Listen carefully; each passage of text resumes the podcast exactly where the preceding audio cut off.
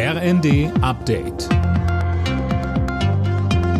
Stündlich neu. Auf den Punkt informiert.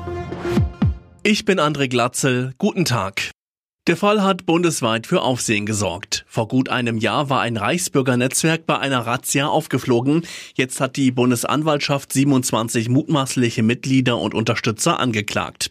Ihnen wird unter anderem die Bildung einer terroristischen Vereinigung vorgeworfen.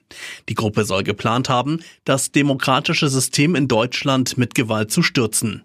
Unter den Angeklagten ist auch der mutmaßliche Kopf des Netzwerks, der Geschäftsmann Heinrich der 13. Prinz Reuß.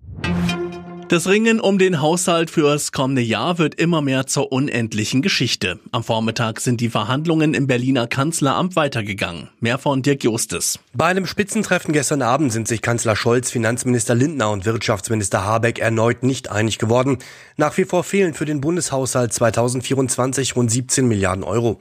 Hauptstreitpunkt ist immer noch der Umgang mit der Schuldenbremse.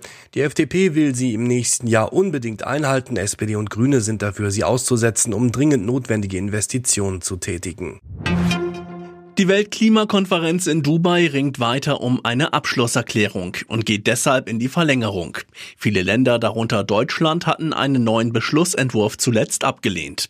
Der Text sei nicht ausreichend, betonte Bundesaußenministerin Baerbock. Das betrifft insbesondere die Passage zu fossilen Energien.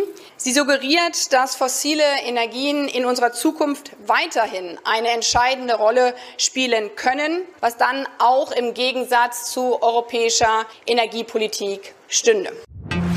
Die Fußball Champions League geht in den letzten Spieltag der Gruppenphase. Zum Abschluss ist der FC Bayern zu Gast bei Manchester United und Union Berlin empfängt Real Madrid. Die Bayern stehen bereits als Gruppenerster im Achtelfinale. Union muss gewinnen, um die Chance auf die Europa League zu wahren. Alle Nachrichten auf rnd.de